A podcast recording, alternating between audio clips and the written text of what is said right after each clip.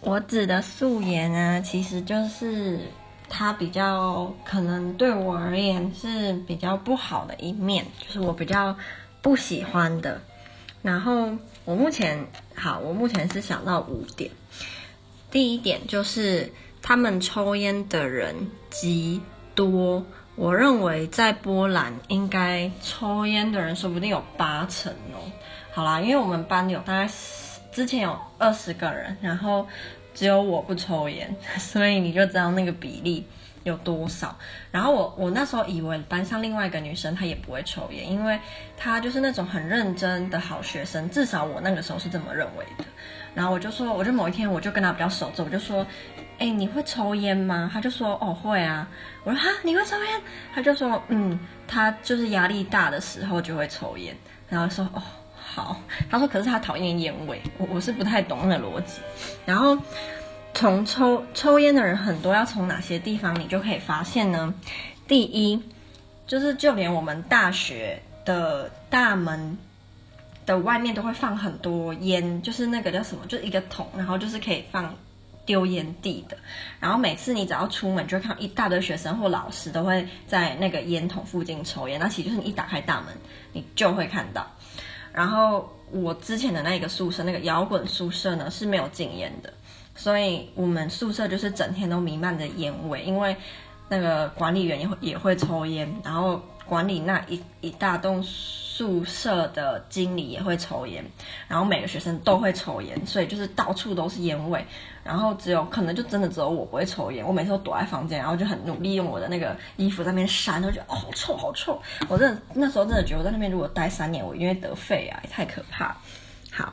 嗯，然后那时候有一次我们有一个派派对，那个叫什么派对？呃，圣诞节的时候吧。那时候我就认识了很蛮多人的，然后他们每次就是他我们刚认识完，他们就会说，哎，要不要抽一起抽烟？我就说，哦，我不会抽烟。他们说，哈，你不会抽烟，你待在这里？他就说，感就是因为这边没有那那里没有禁烟嘛，因为一般的宿舍是会禁烟的，可是我那个摇滚宿舍没有禁烟，所以他们才很惊讶说，这这栋宿舍没有禁烟，然后你还住在这里哦，就是他们很惊讶这样。嗯，第二点就是我觉得波兰的机能呢。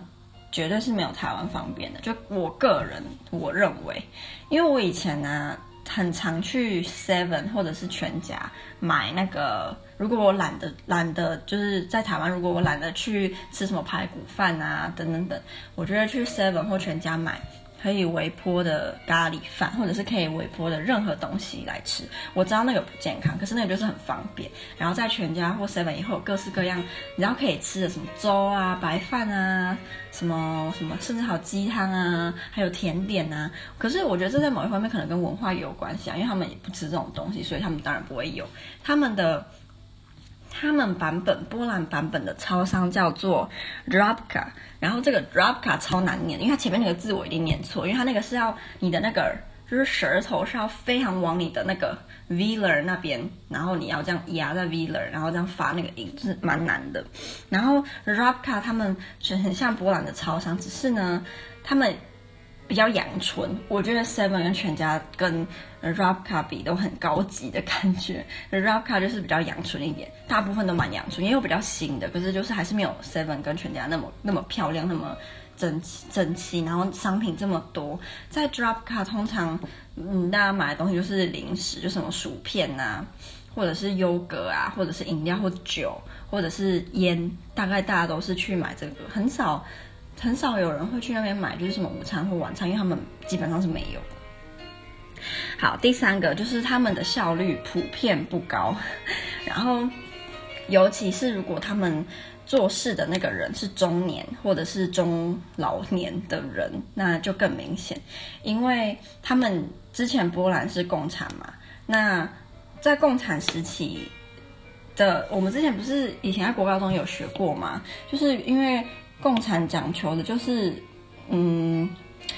呃，每比如说你只要有工作，那你就可以吃那个大锅饭嘛，或者是呃，每个人做的工作，就是他不会因为你做的特别好，那你就有特别高的就是奖奖励或什么，就大家做的工作一样，那也不会因为你做的特别好，什么就有特别的奖励，所以他们有这个。经经那叫什么经历或经验，所以中老年的处理事情的人，他们通常都会处理的非常的慢，然后效率非常差，因为他们已经习惯就是在共产时期那种不管他做的多差或者是多好，只要他有做，就就好啦。然后他们还有一个被共产时期留下来的不好的点，就是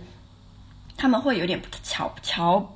不起别人，就如果你是学校的。啊，比如说像我刚刚讲那个，我前宿舍那个经理管理宿舍经，他就很有共产时期的那种人的感觉，因为他会觉得他是那种宿舍管理的经理，所以他的权力很大。可是他，可是其实他的权力也只是学校给他，然后我们是缴钱的人，所以其实他应该是要听我们的意见，然后去改进才对。可是他都没有，因为他就是。停留在共产时期那种，他认为他有权利，因为他是然后学校行政人员，所以他很很厉害很棒，所以他就不会想要去管学生的意见等等。然后靠关系也是共产时期一个非常大的就是呃遗物嘛，就是他们也很很，如果你是他的比如说长官的谁谁谁啊，然后他就会可能就对你超好啊，那如果你是来路不明的小卒啊，他可能就会对你态度很差之之类的。好。然后哦，然后效率不好，从一个地方就很明显。就是我之前要来申请的时候呢，我可能会写信问他们的处室，然后一开始可能回我的速度是隔天，然后后来过了一两个礼拜之后，可能就会变成回我速度变成一个礼拜，然后再来可能就更久，然后再来就更久。可是呢，我每次写信给驻波兰的台湾教育组，他们永远回我信的速度是两三个小时之后。你就知道那个效率，而且从来没有变过，每周是两三个小时之后。就是我说，我觉得这跟这个比，台湾的效率实在是高很多。好，第四个就是某个层面上，我觉得他们是很排外的，因为他们是天主教的国家，然后他们对于天主教是非常，就天主教在他们人生中是占非常非常重要的地位。他们的名字啊，很多都是跟天主教。或圣经之中的圣人有关，然后他们中间的那个名字，基本上一定会是某一个圣人，然后他们相信这个圣人会守护他们。